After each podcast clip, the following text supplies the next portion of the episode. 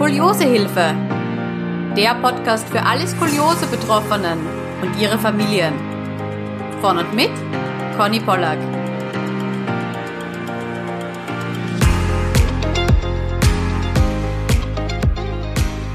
Herzlich willkommen zu einer neuen Skoliosehilfe Podcast Folge. Heute ist wieder ein Experte zu Gast. Ich freue mich sehr, Frederik Wolvers von Physiotherapie Grell begrüßen zu dürfen. Herzlich willkommen, Herr Wolvers.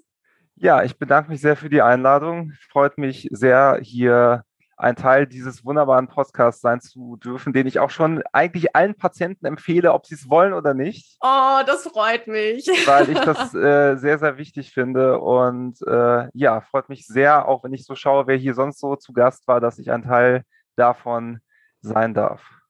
Ja, sehr, sehr gerne. Starten wir vielleicht, dass Sie sich ein bisschen vorstellen, weil es ist ja ganz interessant durch Ihre eigene Geschichte. Sie hatten ja auch mal Skoliose. Ja, das ist richtig. Also ich habe letztens noch mal mit meiner Mutter darüber gesprochen, äh, weil das hatte ich auch so gar nicht mehr wirklich auf dem Schirm. Aber ich hatte tatsächlich wohl eine kongenitale Skoliose, würde man jetzt in der Fachsprache sagen. Äh, zu Deutsch sagt man dann halt also eine angeborene Skoliose, äh, die sicherlich auch mit einer komplizierten Schwangerschaft und so weiter entsprechend zu tun hatte. Aber ähm, ja, also ich habe als ich glaube, ich habe jetzt hier mein Untersuchungsheft von den U-Untersuchungen noch vorliegen. Das war bei der U9, die irgendwann so circa mit fünf Jahren stattgefunden hat. Da wurde das wirklich als Kuriose diagnostiziert. Vorher hieß es dann eine Rumpfasymmetrie oder eine, eine ungleicher Tonus, also eine ungleiche Muskelspannung an beiden Rumpfseiten. Aber diese Skoliose wurde halt erst mit circa fünf Jahren diagnostiziert, aber physiotherapeutisch wurde das auch, ähm, auch schon viel früher behandelt. Und äh, ich glaube, ich hatte fünf oder sechs, vielleicht sogar sieben Jahre Physiotherapie in meinem Leben. Dementsprechend äh, ja, überrascht vielleicht die Berufswahl jetzt nicht so ganz. ja, genau. genau. Aber da muss ich mal fragen, wissen Sie, ist da Ihre Mutter zuerst draufgekommen? Weil das ist ja sehr früh, dass man da draufkommt und oft ist das, bleibt das Ganze ja unbemerkt. Nicht ganz. Äh, der, der Pädiater, bei dem ich war, der war wohl nicht nur Kinderarzt, sondern auch Kinderneurologe und der hat sehr früh erkannt, dass ich wohl auch gewisse neurologische Auffälligkeiten hatte. Und der hat mich dann mal wirklich so äh, mit der Hand, mein Brustbein stützend mal so hochgenommen und mich von allen Seiten betrachtet, auch schon als Säugling und dann gesehen, eher, da ist irgendwas nicht ganz symmetrisch vom, vom Tonus her. Und also es wurde schon sehr früh alles in die Regel geleitet, bevor da wahrscheinlich sogar auch eine wirkliche Konvexität oder eine Rotation da zu erkennen war. Hat sich dann später wohl entwickelt. Äh, ich kann es selber natürlich nicht mehr beurteilen, aber das ist dann so die Sache gewesen. Also ich weiß nicht, äh, wie viele Jahre ich äh, sowohl zu Hause als auch dann in der Praxis physiotherapeutisch, krankengymnastisch da entsprechend behandelt wurde aber genau. Mhm. Und ähm, haben Sie da auch Physiotherapie nach Katharina Schroth gemacht oder war das ein anderes Konzept? Ich weiß nicht genau was. Es wird wahrscheinlich Voiter gewesen sein, vielleicht auch mhm. Kinderbobart mit dabei. Ähm, wobei ich jetzt auch selber sagen muss, ich bin Schrotherapeut und ich würde erfahrungsgemäß mit, mit Kindern erst Pi mal Daumen im Grundschulalter so wirklich nach Lehrbuch mit Schrot beginnen, weil mhm. es ist ja schon sehr komplex und die kleineren Kinder, gerade vorm Schulalter kriegen das in der Regel koordinativ nicht hin. Äh, außerdem ist es dann ja häufig auch so, dass das, weil es ja nicht besonders spielerisch ist in der Regel, äh, das für die Kinder auch von der Motivation und so weiter schwierig ist. Das heißt, man muss da so, sich so ein bisschen ein paar Sachen einfallen lassen, wie man nach Schrotgesichtspunkten das vielleicht dann spielerisch umsetzt. Äh, das ist nicht immer ganz so einfach, aber genau, ich wurde auch selber nicht nach Schrot behandelt. Ich habe Schrot erst als Physiotherapeut kennengelernt. Mhm. Sehr, sehr spannend. Und wie war das so? Können Sie sich erinnern, als Kind diese Übungen natürlich dann auch zu Hause zu machen? Waren da die Eltern auch sehr dahinter? Meine Mutter hat mit mir, äh, ich glaube, auch bestimmt viele Kämpfe ausgefochten. Äh, ich hatte eine Häng Hängematte, die mit einem riesigen Dübel äh, in der Wand, äh, an der Decke fixiert war. Und da musste ich bestimmte Übungen halt machen, die halt die Rückenmuskulatur entsprechend kräftigen sollten. Ich kann mich auch noch ganz grob daran erinnern und äh, ja, auf jeden Fall tägliche Übungen und da gab es kein Pardon. Also mhm. es, gab, es gab erst hier die, die Kinderstunde im Fernsehen, erst, erst wenn die Übungen gemacht wurden. Also da war meine Mutter eisenhart und äh, bin ich auch dankbar, weil ich nicht wüsste, wie es wäre, wenn das nicht passiert wäre. Mhm. Und wie geht es Ihnen jetzt? Ist die Skoliose, wenn ich jetzt mal so sagen darf, verschwunden? Also grundsätzlich ich glaube nicht, also in der, in der Schrotfortbildung haben wir uns alle auch mal gegenseitig angeschaut. Also eine richtige Rotation oder ähnliches werde ich heute sicherlich nicht mehr haben. Allerdings habe ich schon, seit ich denken kann, das Problem gehabt, da irgendwie länger zu stehen. Äh, also, dass ich dann gemerkt habe, dass ich dann irgendwelche Blockaden aufgebaut haben und dass es halt nicht äh, sehr angenehm war, habe ich bis heute. Also, meine Patienten fragen mich auch regelmäßig, warum ich immer so ein bisschen, wenn ich bei irgendeiner Behandlung länger stehen muss, dann so nicht ganz statisch stehe, sondern mich immer wieder ein bisschen bewege weil ich halt merke, wenn ich jetzt halt eine halbe Stunde wie eine Statue statisch da stehen würde, das, das ist nicht, nicht gut für mich. Ich habe so dem 18., 19. Lebensjahr auch entsprechend häufig mit irgendwelchen Brustwirbelsäulenproblematiken zu tun. Es war wohl auch eine thorakale Skoliose. Das wundert dann halt auch nicht und das habe ich bis heute auch. Das Gute ist, ich weiß mir heute sehr gut zu helfen mhm. Ähm, aus beruflichem Kontext. Das ist halt dann so die, äh, entsprechende Geschichte. Ich habe auch tatsächlich vor, jetzt bald nochmal ein entsprechend adäquates Röntgenbild machen zu lassen und äh, ja, vielleicht noch irgendwo dann noch eine Art Gerätetraining selber dann unter Eigenregie zu machen. Und ja, aber grundsätzlich, äh, ich denke, dass ich sehr weit davon entfernt bin, dass ich diesen sage ich mal, Leidensdruck habe, den ich jetzt schon von den vielen Patientinnen und Patienten, die bei dir im Podcast hier waren, bei Ihnen, äh, da äh, dass ich das irgendwie vergleichen kann. Mhm. Ja, sich diese, dieses Reinversetzen auch können, wie das ist, eben mit Schmerzen zu haben. Das mit dem Stehen zum Beispiel habe ich genauso, also lange Zeit statisch stehen. Ich glaube, das haben auch ganz viele Skolis, sagen, na, da muss ich mich, da muss ich mich bewegen zwischendurch. Und war jetzt auch Ihre eigene Skoliose Hintergrund oder ein, ein weiterer Aspekt, warum Sie gesagt haben, dass Sie Physiotherapeut werden wollen oder steckte da was ganz was anderes dahinter? Nee, die Geschichte ist tatsächlich eine ganz andere. Also die äh, Geschichte, wie ich zu dem Beruf gekommen, ist, äh, gekommen bin, ist eine etwas andere. Letztendlich muss ich da relativ in der Kindheit anfangen. Meine Mutter hatte irgendwann, als ich so ja im Grundschulalter war, einen äh, Bandscheibenvorfall in der Halswirbelsäule, der auch wirklich Nerven komprimiert hat und das war wirklich wohl sehr schmerzhaft und wirklich nicht schön. Und ja, dann saß meine Mutter wie ein Häuflein Elend auf dem Boden, den Tränen nahe.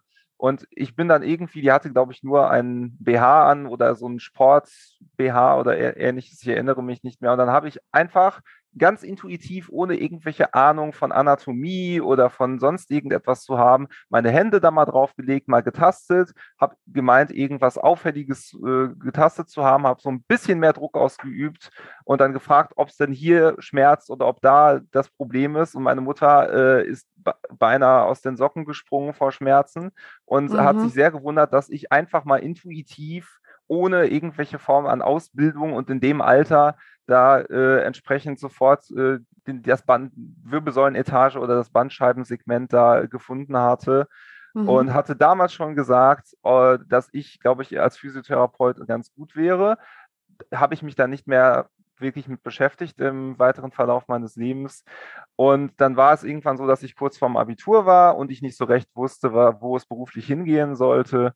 Und dann hat meine Mutter mir den sehr großen Gefallen getan im Nachhinein äh, äh, und auch sehr viel Geld in die Hand genommen, um mich in ein professionelles Institut in Düsseldorf anzumelden, einem Profiling-Institut, wo äh, ich einen ganzen Tag durchgetestet wurde von Intelligenzquotient über emotionale Intelligenzfaktoren, über wirklich alles, was man irgendwie testen kann und auch wo ich gefragt wurde, was denn meine Motivation sei und was meine Interessen sind und wie ich meine eigenen Stärken einschätze. Also es waren bestimmt fünf, sechs Stunden harte Arbeit äh, und das hat sich aber sehr ausgezahlt, weil am Ende habe ich eine fundierte Auswertung bekommen, die, glaube ich, 10 DIN A4 Seiten umfasst hat und eine Liste von, glaube ich, 10 bis 15 Berufen, wo die Dame, die mich da getestet hat, ich glaube, sie war Psychologin oder ähnliches, die hat dann gesagt, so, diese 10 bis 15 Berufe sind für Sie wie maßgeschneidert. Suchen Sie sich einen davon aus, der wird auf jeden Fall passen.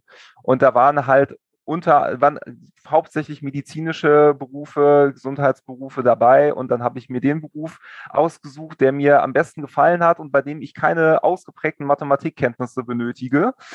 Dementsprechend äh, bin ich halt Physiotherapeut geworden und habe es grundsätzlich bis jetzt nicht wirklich bereut. Schön. Und dann ist es ja eine Sache, die physiotherapeutische Ausbildung zu absolvieren, aber man kann sich ja dann auf viele Sachen spezialisieren.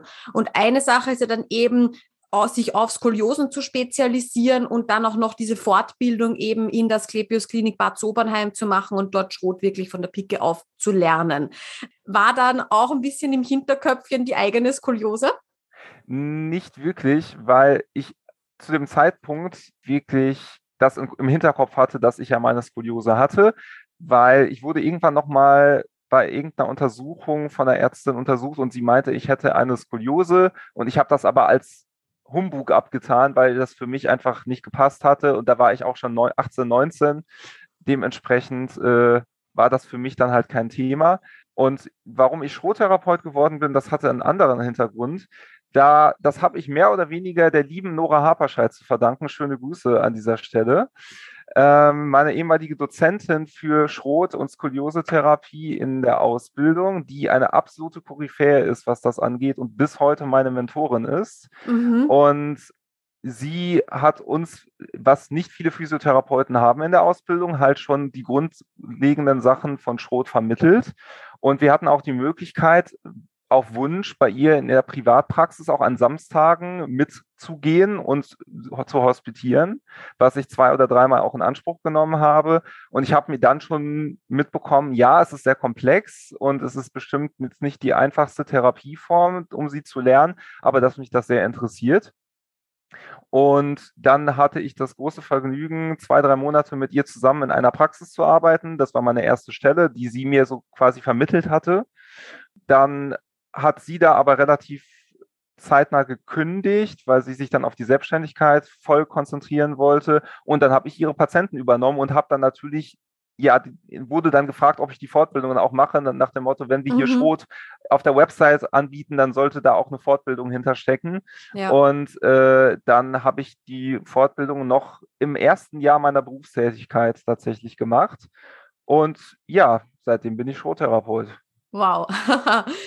Und Sie haben jetzt schon erwähnt, dass das Skoliose-Thema schon sehr komplex ist. Was macht es denn eigentlich so komplex, jetzt auch wenn man das jetzt vielleicht vergleicht mit einem Knie? Ja, das Kniegelenk ist sicherlich auch ein sehr komplexes Gelenk äh, und hat auch mannigfaltige Krankheitsbilder, aber im Gegensatz zu der Behandlung von Kniegelenksproblematiken jeglicher Art ist die Skoliose-Therapie in der Regel nicht oder nur in, in Grundlagen Bestandteil der Ausbildung. So, mhm. Wie man eine, eine Knieendoprothese nachbehandelt, äh, lernt man sehr fundiert in der Berufsausbildung und zwar eigentlich unabhängig, wo man die Berufsausbildung absolviert. Aber Skoliose-Therapie ist nicht Standard in der Berufsausbildung zum Physiotherapeuten. Das heißt, der durchschnittliche Physiotherapeut hat nach äh, Beendigung seiner Ausbildung wenig bis gar keine Ahnung, wie man eine Skoliose adäquat behandelt. Und eine Skoliose ist deswegen auch so äh, komplex. Also ich habe gestern nochmal na nachgelesen, wie viele verschiedene mögliche Kombinationen an Skoliose-Mustern, wenn man Rechts- und Linkskonvexität mit einberechnet, es gibt nach Schroth und das sind 24. Mhm. Das heißt, man muss in der Lage sein, 24 verschiedene Skoliose-Muster voneinander adäquat zu unterscheiden. Und es ist halt schon für, sowohl für den Patienten als für den Therapeuten mit den ganzen Übungen sehr viel Multitasking. Das heißt, die Patienten müssen sehr viele Sachen sehr präzise äh, gleichzeitig machen. Und das ist die Komplexität, einen Patienten das anzuleiten, Schritt für Schritt, von absolut, von einem absoluten Beginn bis zum absoluten Skoliose-Profi für die eigene Skoliose und einen Patienten auf diesem Weg zu begleiten, das ist nicht einfach. Und erst recht bei Patienten, die jetzt vielleicht nicht super sportlich sind und die nicht äh, ein super Körpergefühl haben, das ist die Herausforderung und vor allem auch gerade bei Kindern und Jugendlichen die sehr subtilen Veränderungen, die dann äh, auftreten können, frühzeitig zu bemerken. Ja, also ich äh, sehe das immer an meinem eigenen Beispiel. Ich glaube schon, dass mich die Skoliose-Therapie eine wahnsinnig gute Körperwahrnehmung geschult hat. Also ich weiß ganz genau, wie ich was bewegen muss, um eben gerade zu werden und ich kann das ansteuern, aber das war natürlich von Beginn an nicht so. Und da dem Patienten wirklich, so wie Sie gesagt haben, vom absolut quasi nichts und ich, ich fühle mich ja eh gerade, wir als Skolis, wir fühlen uns ja nicht irgendwie schief, sondern wir fühlen uns ja gerade, das ist mein gerade, ja. Ähm, und das eben so sukzessive aufzubauen, so okay, wie werde ich denn wirklich gerade in der Übung? Ähm, das ist, glaube ich, schon ein Prozess, der, der länger dauert und wo man auch viel zu Hause natürlich dann üben darf. Absolut. Also im Endeffekt ist das das, was wir in der Ausbildung ja auch lernen. Es ist motorisches Lernen. Und äh, das braucht Zeit und das braucht Übung und das braucht auch eine intrinsische Motivation. Ansonsten mhm. funktioniert es nicht. Und äh, da ist viel Geduld sowohl von Therapeutenseite als auch von Patientenseite vonnöten. Und am Ende des Tages werden Patienten hoffentlich zum Experten für ihre eigene Skoliose und für ihren eigenen Körper. Ja, sehr schön gesagt, ja, das stimmt, ja.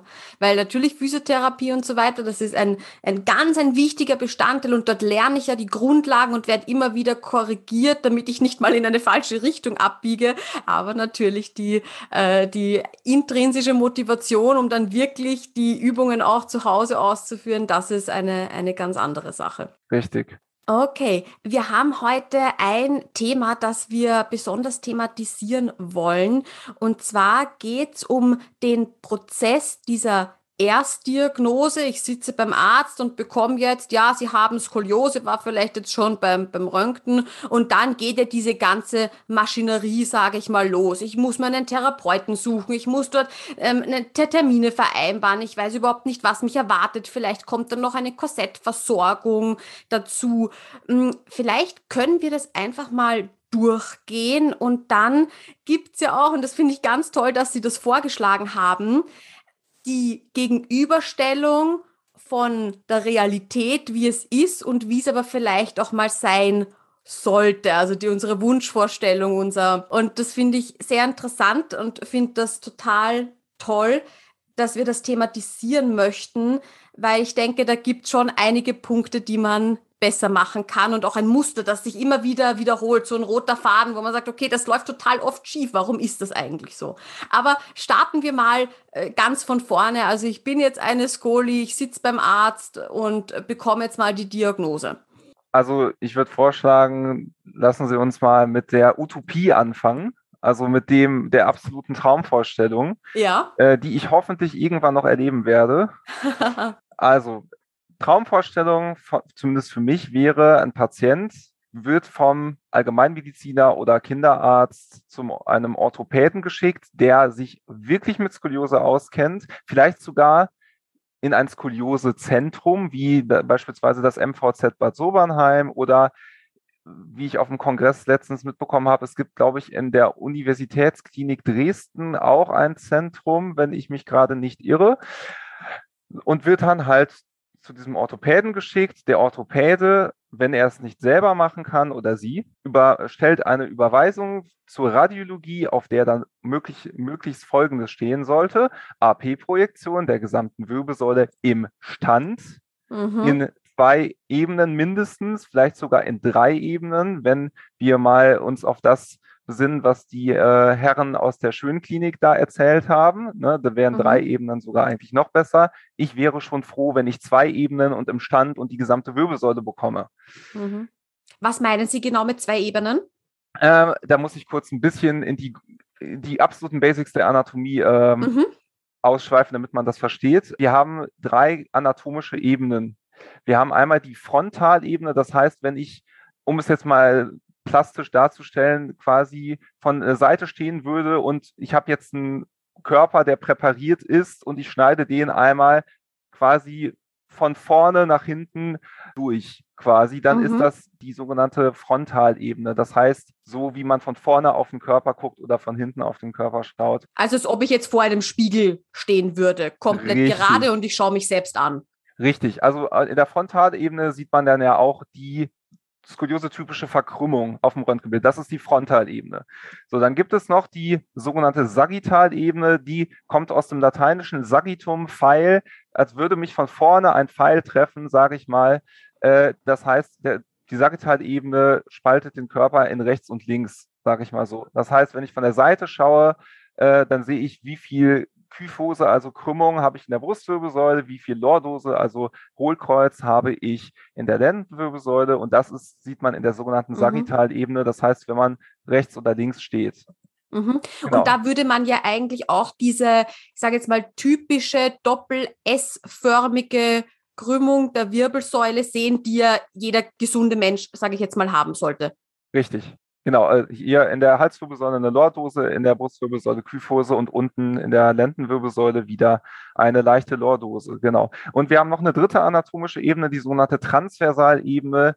Und das kann man sich so vorstellen, in die mittlere Transversalebene teilt den Körper halt in oben und unten. Und auf dieser Ebene finden diese Rotationsbewegungen statt. Also mhm. drehen. Und da, diese Rotation geht ja immer auch biomechanisch einher mit dieser Seitverbiegung, die man halt hat. Das heißt, es ist ja mal gleichsinnig rotiert. Heißt, wenn ich eine rechtskonvexe, also nach rechts gebogene Skoliose habe, sind die Wirbel und damit indirekt auch die Rippen nach rechts rotiert. Also immer gleichsinnig. Genau. Äh, deswegen, um dieses zu beurteilen zu können, brauchen wir halt schon die zwei Ebenen. Und wenn man natürlich in einer absoluten in einer absoluten Utopie lebt, hat man sogar noch eine dritte Ebene. Aber wichtig wären erstmal zwei Ebenen, ganze Wirbelsäule im Stand. Genau. So, das ist dann erstmal das Röntgenbild. Äh, in unserer Wunschvorstellung oder in unserer Utopie würde der Orthopäde dann sofort, sobald er das Bild bekommt, dann den Kopfwinkel berechnen. Äh, das ist halt der in der Frontalebene der Krümmungswinkel.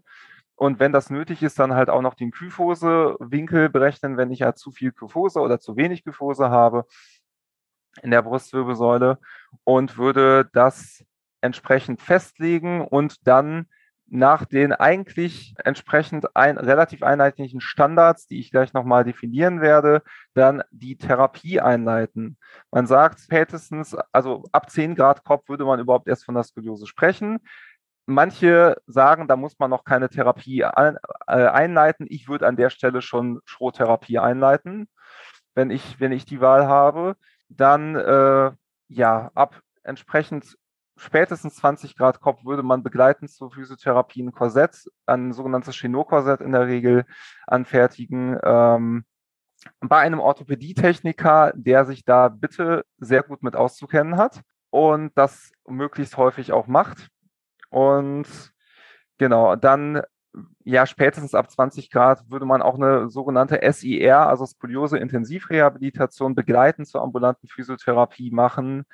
Na, in der Asklepios Katharina Schroth Klinik oder in Bad Salzungen. Das sind die einzigen beiden mhm. Kliniken in Deutschland, die ja, äh, ich, ich sage es mal etwas böse, das Monopol auf diese äh, stationäre Skoliose-Rehabilitation haben und das aber auch natürlich gut machen und da ja auch den entsprechenden Goldstandards setzen für mhm. entsprechende. Skoliose-Rehabilitation stationär.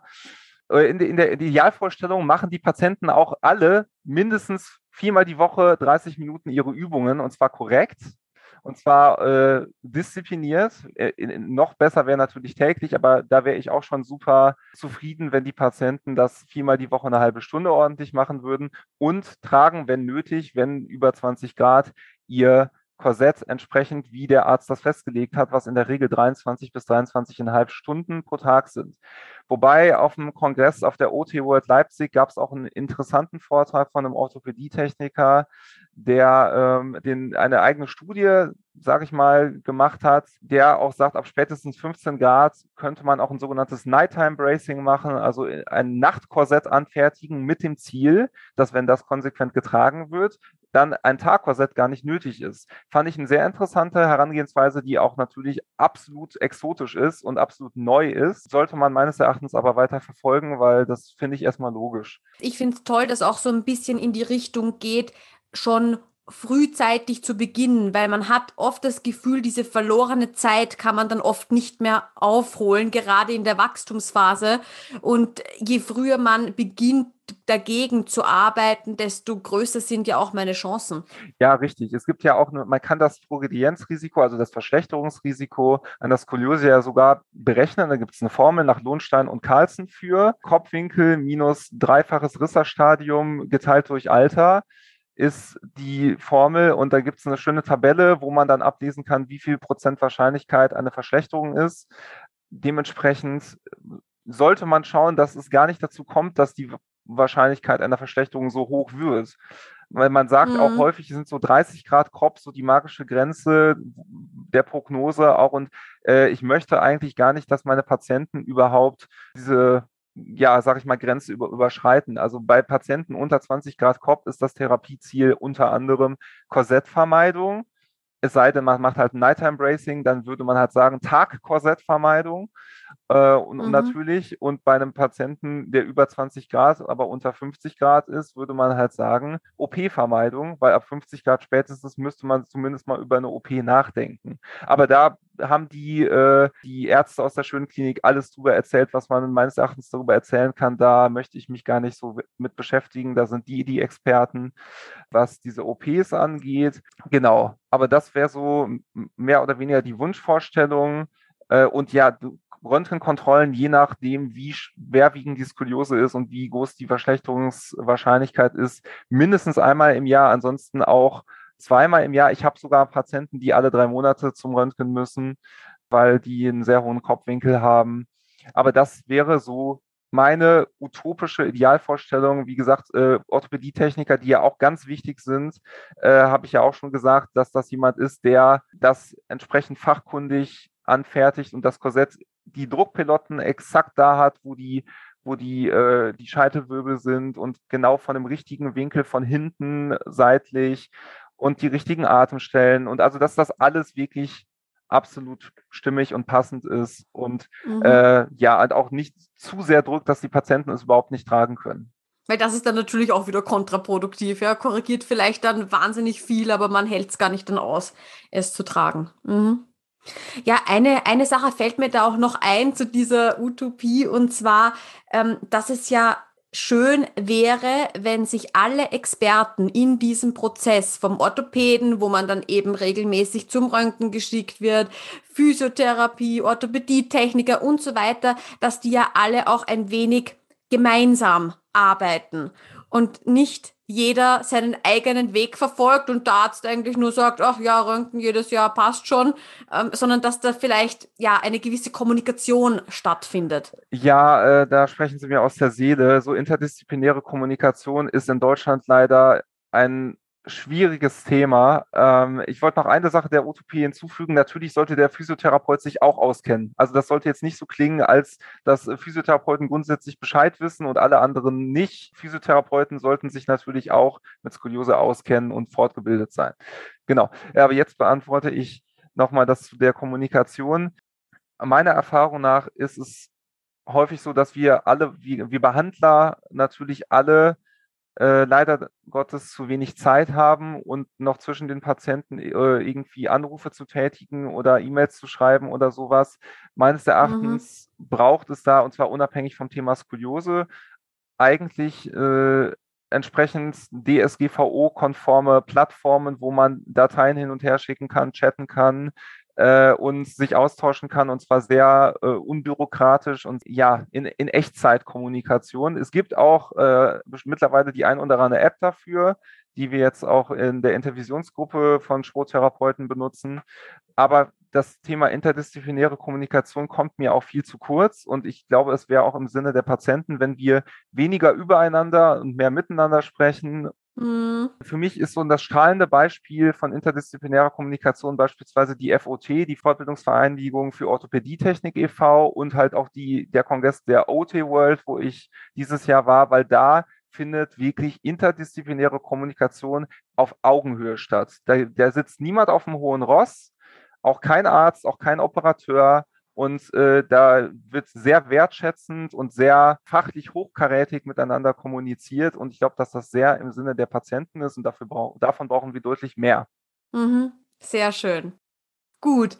Dann erleben Sie ja sicher im Alltag viele Szenarien, wo es vielleicht ein bisschen schon in Richtung dieser Utopie geht und man sagt, ja, hat gut geklappt, ähm, aber dann gibt es ja wahrscheinlich auch die Fälle, wo man sagt, äh, da, da hat es ein bisschen gehakt. Was sind denn da so die, die typischen Sachen, die dann mal vielleicht so schief gehen oder nicht ganz so optimal laufen? Da kann ich sehr, sehr konkret werden und äh, konkrete Beispiele aus meiner beruflichen Erfahrung nennen. Ich habe immer wieder das Problem, dass Ärzte mir Patienten ohne Röntgenbild schicken. Das passiert mhm. sehr häufig. Also gerade bei Kindern und Jugendlichen, bei Erwachsenen auch, aber ich finde es bei den Kindern und Jugendlichen natürlich noch mal viel schlimmer.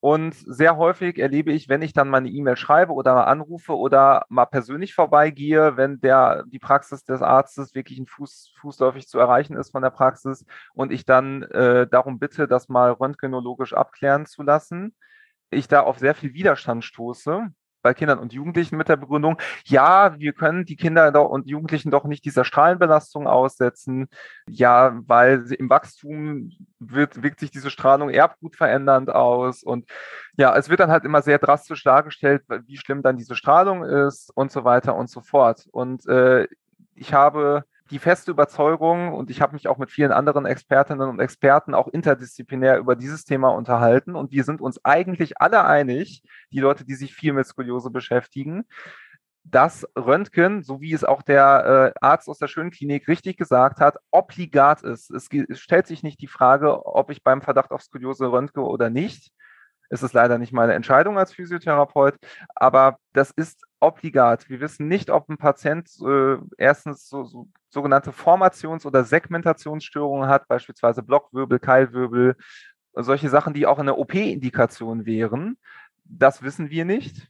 Zum anderen wissen wir nicht, wie viel Grad es sind. Und wenn wir sagen, wir möchten ein Korsett ab 20 Grad und vielleicht sogar ein Nighttime Bracing ab 15 Grad, wenn wir dieser sehr innovativen Methode folgen, dann müssen wir wissen, wie viel Grad Korb hat der Patient eigentlich. Und äh, es gibt leider bei vielen Ärzten die Einstellung, dass sie das klinisch beurteilen können, also vom Sichtbefund und vom Tastbefund mhm. und mit dem Skoliometermessen beurteilen können, wie viel Grad Kopf der Patient ungefähr hat.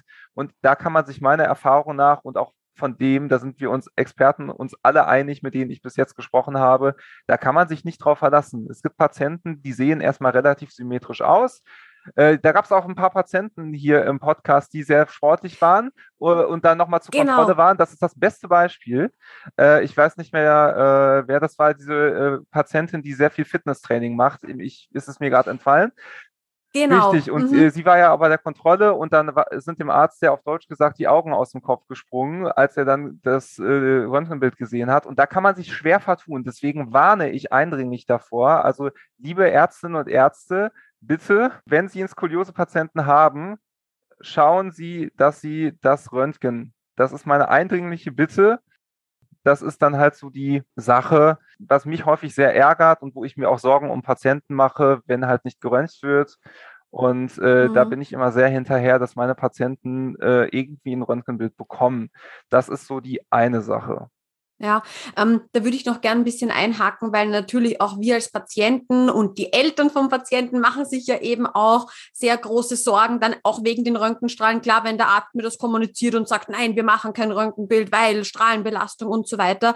Aber das Tolle ist ja in der heutigen Zeit, es gibt ja auch schon strahlenreduzierte Röntgen, dieses EOS-Röntgen beispielsweise. Jetzt hatte ich letzte Woche ein Interview, das ist zwar noch nicht online, aber hm, da ging es auch darum, dass dieses EOS-Röntgen sogar weiterentwickelt wird und es schon ein dreidimensionales Röntgen mit nochmal strahlenreduzierter Dosis gibt, ja, wo ich sage, wow, da habe ich ja dann wirklich, gerade bei der Skoliose mit dieser dreidimensionalen Verdrehung, das sehe ich ja dann alles richtig, richtig gut. Hm, also da entwickelt sich auch wahnsinnig weiter und das freut mich auch total, weil ich verstehe, dass man da Bedenken hat, aber so wie Sie sagen, bei mir ist es auch ähnlich. Mm, die Dame, auf die Sie sich jetzt gerade referenziert haben, die im Podcast war, die hat auch, vielleicht liegt es auch ein bisschen daran, wenn das Ganze, wenn das Skoliose-Muster ausgeglichen ist, also man sowohl oben als auch unten den Bogen hat, dass man dann irgendwie, ja, mehr mittig ist, weil sich ausgleicht und dann auch optisch vielleicht doch nicht so sichtbar ist. Also das ist wirklich sehr spannend, wenn man Leute hat, die denselben Kopfwinkel haben und aber der Rücken optisch komplett anders aussieht. Ja, und also in der Regel gibt es ein sogenanntes skoliotisches Gleichgewicht. Das heißt, die wenigsten Patienten laufen in ihrem, ja, sag ich mal, Kontrasideshift rum, also in ihrer äh, entsprechende Konvexität, dass die komplett hier rüber shiften, äh, weil mhm. ansonsten würde man das ja sofort sehen. Das ist bei sehr ausgeprägten Skoliosen vielleicht mal der Fall, aber äh, häufig die meisten Skoliosen, die ich in der Praxis sehe, sind zweibogige Skoliosen oder sehr langgezogene äh, einbogige Skoliosen. Mhm. Das gibt es auch, aber dass jemand ausschließlich, äh, wie man jetzt in der Schrottherapie sagen würde, im Thoraxblock oder im Lendenblock äh, da äh, einen Bogen hat, der aber nicht äh, übergreifend von einem Körperblock in den nächsten geht und halt auch keinen Ausgleichbogen oder Sekundärbogen hat, das ist relativ selten. Deswegen, äh, ich kann mich nur noch mal sagen, da, das kann ich eigentlich mantramäßig wiederholen. Ich warne davor, Skoliosen äh, final ohne Röntgenbild beurteilen zu wollen.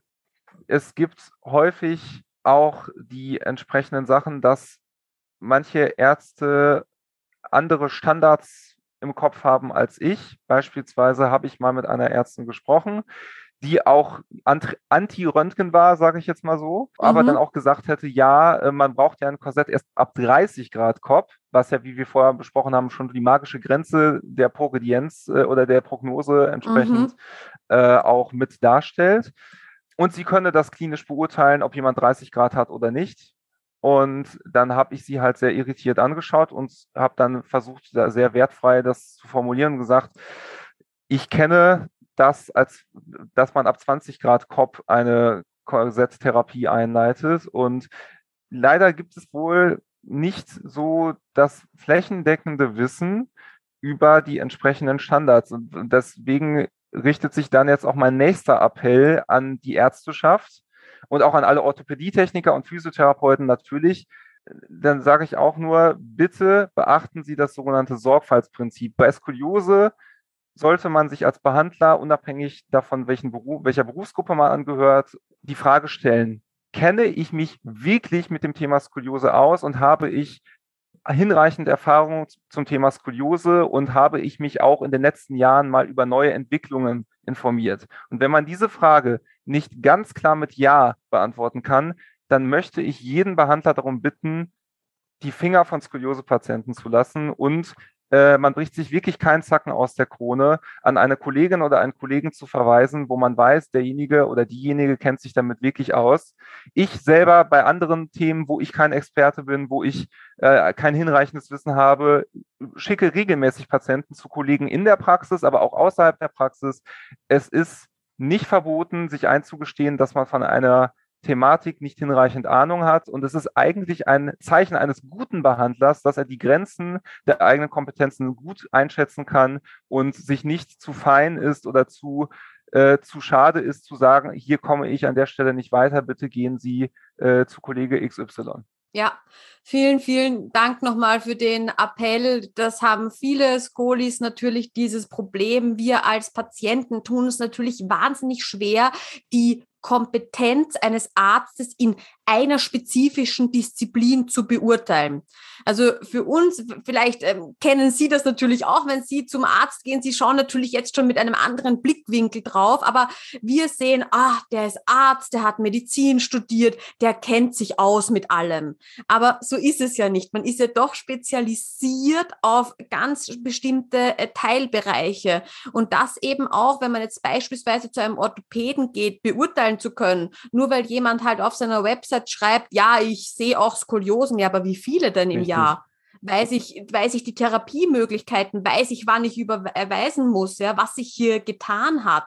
Ähm, früher hat man ja auch von einem Sportverbot mit Skoliose zum Beispiel gesprochen, ja. Es gibt Orthopäden, die das immer noch so kommunizieren? Ja, also ich möchte an dieser Stelle mal den Dr. Uwe Platz äh, aus der Uniklinik Dresden zitieren, den ich auf der OT World äh, kennengelernt habe und äh, der da einen Vortrag gehalten hat.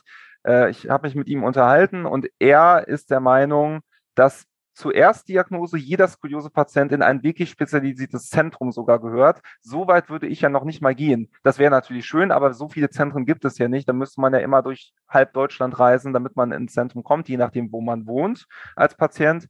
Aber ich, also so weit würde ich jetzt nicht unbedingt zwingend gehen, aber das möchte ich jetzt einfach nur mal anführen, damit man einschätzen kann, dass es auch diese Position gibt von, von anderen Experten. Aber mir würde es schon reichen, wenn die alle beteiligten, sage ich jetzt mal, Player in diesem interdisziplinären Team sich mit der Thematik hinreichend auskennen. Das würde mir persönlich schon reichen mhm. und dann bin ich auch zufrieden. Und wenn man dann noch entsprechend äh, miteinander über die Patienten auch redet und quasi auch als interdisziplinäres Team arbeitet, auch wenn man jetzt nicht in einem Haus zusammenarbeitet, sage ich jetzt mal, dann ist schon sehr viel gewonnen. Mhm. Ja, also gerade auch dieser Austausch. Ich kann mich da noch an Kommunikation dann erinnern. Natürlich, man trägt dann das von seinem Physio weiter zum Arzt und sagt, ja, meine Physiotherapeutin hat mir gesagt, das und das, ja. Natürlich kann ich das als Laie gar nicht so wiedergeben, wie, wie es ihr als Physiotherapeuten könnt. Und wenn ihr da eine kleine Nachricht in meinen Akt schreiben würdet, das natürlich medizinisch korrekt formuliert und begründet, warum ihr jetzt der Meinung seid, es gehört jetzt das und das gemacht und dieser und dieser Weg sollte aus eurer Meinung nach weiter verfolgt werden, ja, dann ist das ja auch schon was ganz anderes, als wenn ich als Patient eben dahin gehe und, und versuche, da irgendwie äh, zu kommunizieren. Richtig. Und also ich nenne es immer liebevoll das stille Postprinzip. Wenn ich äh, eigentlich mit äh, einer Person kommunizieren möchte und ich habe noch eine dritte Person in, in mündlicher Art und Weise dazwischen geschaltet, kommt am Ende nicht das an, was ich eigentlich sagen möchte. Erst recht, wenn die mhm. Person mhm. Dann halt auch medizinisch nicht vom Fach ist. Das können Patienten natürlich nicht leisten und das ist auch nicht die Aufgabe von Patienten eigentlich, immer nur irgendwelche Sachen auszurichten. Es wäre viel besser, wenn die entsprechenden Behandler einfach direkt miteinander reden würden. Die einzige Sache, die mir jetzt noch einfällt, ist das Thema Patientenedukation, also sprich Aufklärung von Patienten über ihr Krankheitsbild. Ich fände es auch schön, wenn die verordnenden Ärztinnen und Ärzte ihren Patienten auch nochmal direkt sagen würden, was ist denn überhaupt eine Skoliose und was bedeutet das jetzt ganz konkret für das weitere Leben?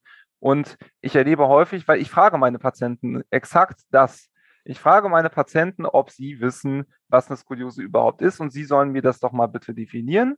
Und dann, je nachdem, wie richtig oder falsch das dann ist, erkläre ich es nochmal so, wie ich es erklären würde ja, das ist leider auch so das Thema Aufklärung von Patienten, dass häufig dann nicht entsprechend erfolgt ist, was ich dann übernehme.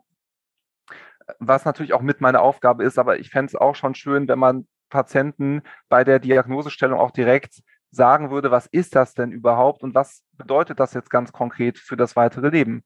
Und da finde ich auch wichtig, mhm. Den, äh, die, die schwierige Nachricht mitzuteilen, dass das ein irreversibles Krankheitsbild ist, also ein Krankheitsbild, das die Patienten in aller Regel den Rest ihres Lebens begleiten wird und wo die Patientinnen und Patienten den Rest ihres Lebens auch was gegen tun müssen. Ja. Nicht mal so wie ein gebrochener Arm, der dann nach ein paar Wochen verheilt ist und danach kann ich ihn wieder ganz normal bewegen. Richtig. Ja, aber das wäre es jetzt von dem, wo ich konkreten Verbesserungsbedarf sehe. Das habe ich jetzt, denke ich, alles einmal formuliert. Ja, vielen, vielen Dank für diese spannenden Einblicke. Ich kann mich da auch als äh, Skoliose-Betroffene total reinversetzen. Äh, besonders jetzt auch am Schluss, was Sie gemeint haben.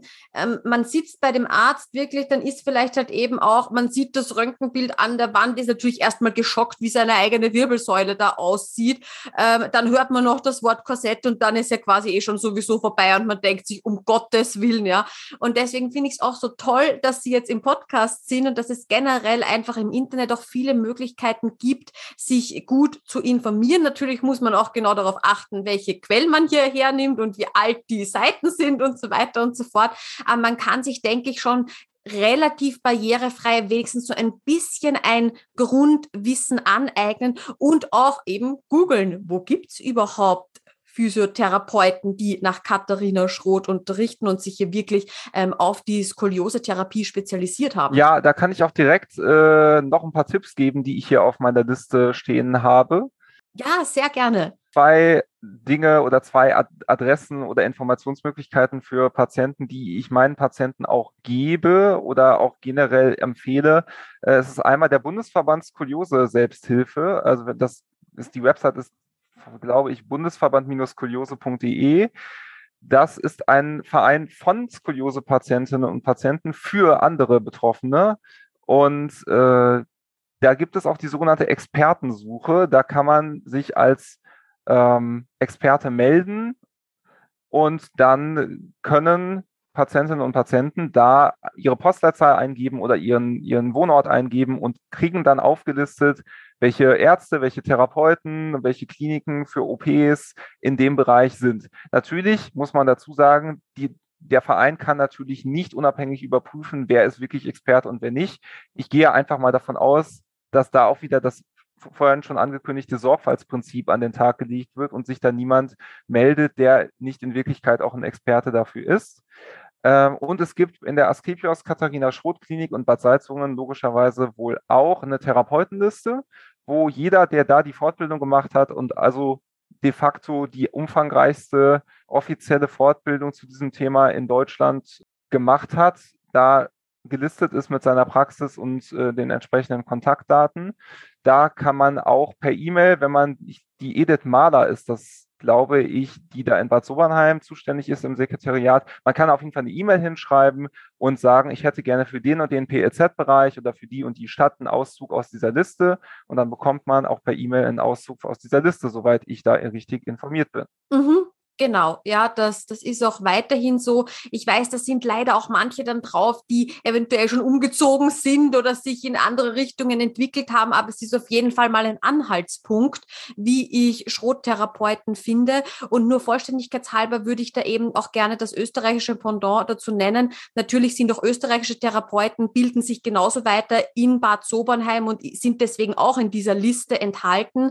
Und äh, zusätzlich gibt es auch noch das Skoliose-Netzwerk Österreich Österreich, das genau ähnlich so eine Expertensuche hat, wo man sich informieren kann und wo sich eben Physiotherapeuten noch eintragen lassen, um in dieser Suche aufzuscheinen. Richtig. Und für die österreichischen äh, Patienten kann ich, ich weiß gerade nicht mehr, äh, wie die Institution heißt, aber ich weiß von Kolleginnen und Kollegen, die da auch in Fortbildungen waren, in Wien gibt es ein absolutes Zentrum für Skoliose-Therapie und auch eine neue Therapiemethode, die sich 4D-Skoliose-Therapie oder Spiralstabilisation nennt. Da kenne ich mich zumindest noch nicht aus, aber mhm. ich weiß von meiner lieben Mentorin, der Nora Haperscheid, dass es da wohl auch ein, ein österreichisches Pendant zum Bad Sobernheim gibt und dass da auch sehr viel gemacht wird und auch sehr neue Sachen da auch in der Entwicklung sind. Mhm, genau, das ist das Skoliose-Therapiezentrum.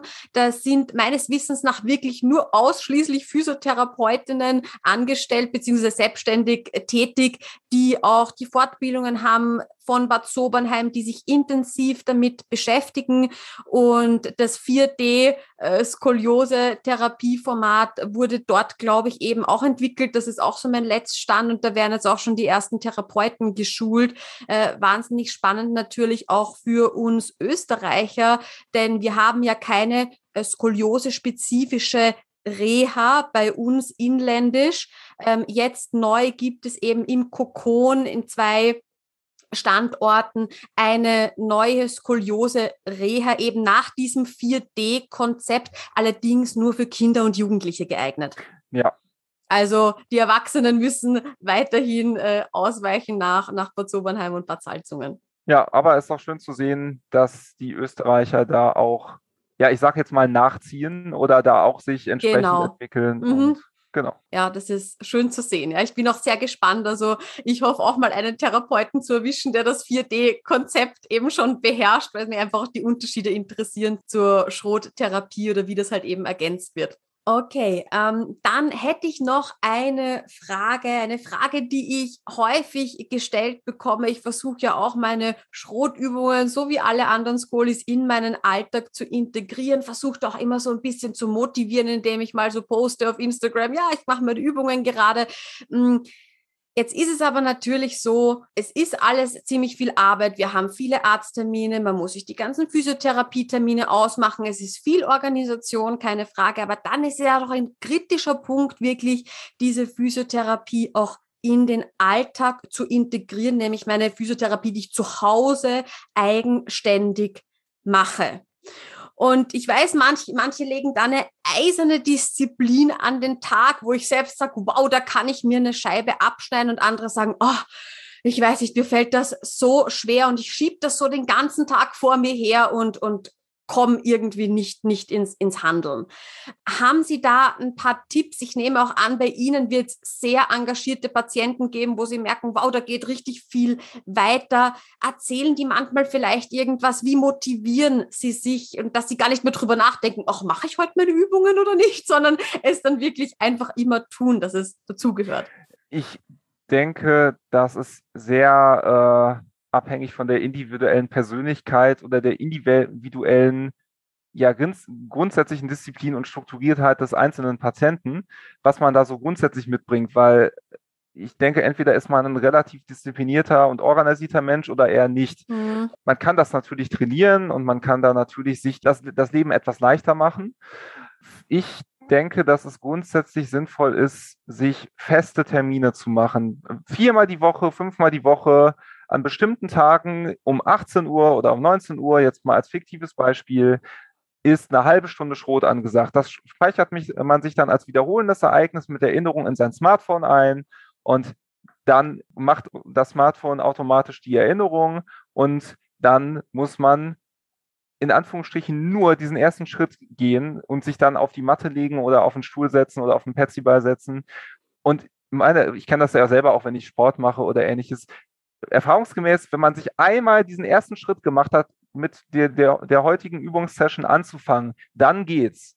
Diesen ersten Schritt muss mhm. man machen. Wenn man schon auf dem Festival sitzt oder die ersten zehn Atemzüge da schon gemacht hat, dann ist es, glaube ich, nicht mehr so, dass man da noch sich so sehr überwinden muss, dann weiterzumachen. Und was ich denke, was auch da hilfreich sein könnte, ist, sich selber so ein bisschen zu belohnen. Heißt, ja eigentlich so das, was Mütter oder äh, Väter auch mit ihren Kindern machen. Nein, jetzt gibt es nicht die und die Lieblingssendung, erst werden die Übungen gemacht. Und wenn man sich selber so ein bisschen in diesem Mindset etwas coacht und sagt, nee, äh, jetzt wird, äh, wird jetzt äh, nicht äh, beispielsweise ähm, ja, die Lieblingssendung geschaut, äh, hier Sendung einfügen, ähm, sondern die schaue ich mir im Stream dann erst an, wenn ich meine halbe Stunde Übungen gemacht habe. Und das finde ich hilft dann auch noch mal so ein bisschen da ähm, sich zu motivieren. Na, natürlich gibt es dann auch die Patienten, die sagen, ja, aber wenn ich mich belohne, dann würde ich das ja ohnehin machen. Aber man muss, das ist eine Frage, wie man mit sich selber umgeht und wie man sich selber coacht und wie sehr man da ähm, ja die Kontrolle über sich selber hat oder nicht hat oder gewinnen möchte. Das ist zumindest mhm. eine Herangehensweise. Ja, ich finde das auch total toll, wenn ich mich an etwas erinnern möchte, was ich nicht vergessen möchte, irgendwo einen Zettel aufzuhängen, den ich nicht übersehen kann, also wo ich wirklich ein paar Mal am Tag vorbeigehe. Und das ist dann vielleicht ein Kalender, wo ich an jedem Tag einen Sticker mir reinklebe, wenn ich meine Übungen gemacht habe. Und wenn man dann mal schon begonnen hat, und diesen Sticker da reingeklebt hat und dann schon sieht, boah, da picken ja jetzt schon voll viele Sticker auf dem Zettel, dann ist es ja auch eine Motivation, hey, ich fühle mich jetzt gerade nicht, als ob ich so voll wieder am Anfang stehen würde, sondern schau mal, wie oft ich mich schon überwunden habe. Na, das schaffe ich doch jetzt gleich nochmal. Ja, und ich denke, was eher kontraproduktiv ist, also sowohl seitens Therapeuten oder Ärzten oder sonst was, also diese drei Sachen, Fear, Force and den dritten habe ich jetzt vergessen. Also über, über Angst machen und Druckausübung funktioniert meines Erachtens nicht. Äh, auch wenn mhm. ich jetzt als mhm. Therapeutin gehe und jedes Mal den Patienten sage, dem 14-jährigen Patienten mit einem Kopfwinkel von 40 Grad, du musst deine Übung machen, ansonsten wirst du bald operiert. Das, das ist total eine negative Stimmung, die ich da aufbaue und denke nicht, dass das hilfreich ist. Das wissen die Patienten. Mhm. Ja, vier, Fears, Facts und Force sind die drei Sachen. Also äh, Angst, Fakten und Druck sind, glaube ich, nicht hilfreich sondern mit sich selber als Patient dann da auch vielleicht ein bisschen liebevoll umzugehen und sich dann so, so sanft zu motivieren, ist da, glaube ich, die bessere Geschichte. Ähm, und auch zu versuchen, den Widerstand, den man vielleicht da so gegen leistet oder diesen Unmut oder diese Unlust, die ein Stück zu überwinden und da vielleicht einen Schritt zur Seite zu, tre zu treten und zu sagen, ja, ich erkenne an, dass ich da jetzt nicht so die größte Lust habe, aber ich äh, räume jetzt dieser Unlust oder diesem Unmut da nicht so einen großen Raum ein, sondern versuche, ja, da ein bisschen loszulassen und ich konzentriere mich jetzt auf die Übung. Vielleicht, wenn man sich, wenn man, wenn das die Konzentration erlaubt und man dadurch nicht abgelenkt wird, mache ich mir schöne Musik dabei an. Vielleicht mhm. schaue ich dabei eine schöne Serie, wenn wie gesagt, unter der Prämisse, dass die Übung darunter nicht leidet. Da sind der Fantasie mhm. freien Lauf gesetzt. Vielleicht treffe ich mich mit anderen Skoliose-Patientinnen und Patienten und mache das als Gruppentraining zusammen. Gerade für die Kinder und Jugendlichen, glaube ich, eine super Sache. Ich kenne Kolleginnen und Kollegen, die auch Gruppentherapie nach Schrot quasi machen. Aber auch im Privaten ist es nicht verboten, sich mit anderen Betroffenen zu verabreden und zu sagen, okay, wir treffen uns jeden Samstag um 14 Uhr und machen einmal die Woche zusammen eine halbe Stunde oder eine Stunde Schrot und dann bei quatschen wir auch noch mal zwei, drei private Sätze. Genau, und ich denke mir, da ist jetzt auch die Technik ja so weit, selbst wenn da jetzt jemand, ach, ich kenne jemanden, aber der wohnt ja leider in einer anderen Stadt. Der ist ja absolut kein Problem heutzutage. Man, man kann ja auch ein Online-Meeting machen, dann kann man ein bisschen quatschen und sagen wir so, okay, jetzt machen wir unsere Atemzüge und dann legen wir uns beide hin, machen den Satz und dann in der Pause kann man wieder munter weiter quatschen und so irgendwie das Ganze auch nicht als dieses, oh, ich muss mich jetzt durch diese 30 Minuten durchquälen, sondern eben es wird etwas Schönes und ich freue mich dann vielleicht auch sogar auf die 30 Minuten, wenn ich dachte, hey, da treffe ich wieder meine Freundin und da können wir wieder ein bisschen plaudern. Ja, also ich glaube, da sind die möglichen Herangehensweisen so individuell wie die Menschen selbst. Und äh, das, was für, die, für den einen Patienten super funktioniert, funktioniert für den nächsten nicht. Da funktioniert dann wieder was anderes. Ich glaube, da sind die Patientinnen und Patienten gefragt, äh, kreativ zu werden und sich selber gut einzuschätzen. Was ist denn der Köder für einen selber? Das ist, glaube ich, so die Sache. Die Patienten kennen sich selbst am besten und können einschätzen, wie können sie sich selber da locken oder motivieren, äh, weil jeder Mensch hat ja andere Vorlieben, andere Hobbys, andere Interessen und ist durch andere Sachen eher bestechlich oder halt eben mhm. nicht bestechlich, um es mal so zu formulieren. Und da äh, muss man ein bisschen kreativ werden. Ja, Herr Wolvers, herzlichen Dank für dieses wirklich interessante Gespräch, auch dass wir mal so diese Utopie durchgegangen sind. Das hat mich äh, sehr, sehr interessiert und irgendwie auch sehr, sehr positiv in die Zukunft äh, schauen lassen. Ich hoffe, dass es zum Beispiel diesen Austausch interdisziplinär ja irgendwann geben wird. Wer weiß, was die Zukunft bringt. Ich danke Ihnen auf jeden Fall auch sehr für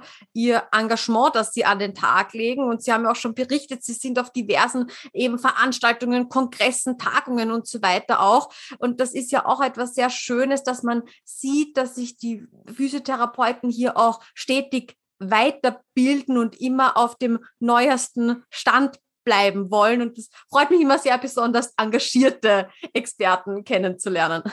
Ja, vielen Dank für das nette Kompliment. so, und jetzt gibt es vielleicht die ein oder andere Skoliose-Patientin oder Patienten, der sagt, ah, da würde ich jetzt gern zum Herrn Wolvers kommen. Wo sind sie denn genau zu finden? So, äh, damit ich jetzt auch nichts Falsches sage, nehme ich jetzt auch nochmal eine Visitenkarte heraus, damit ich jetzt keine falschen Sachen äh, erzähle. also ich äh, bin hauptberuflich tätig in der Physiotherapie Grell, die ist in Hürth, das liegt bei Köln. Das ist mhm. sehr an, direkt angrenzend an Köln. Und da arbeite ich in der Praxis in Hürth, Herr Mülheim, auf der Kreuzstraße 154 50354 Hürth. Uns erreicht man unter der Telefonnummer 02233 7199700 und per E-Mail unter der E-Mail-Adresse praxis at physio-grell.de. Okay, sehr gut. Das verpacke ich natürlich auch gleich wieder in den Blogbeitrag zu dieser Skoliose-Folge.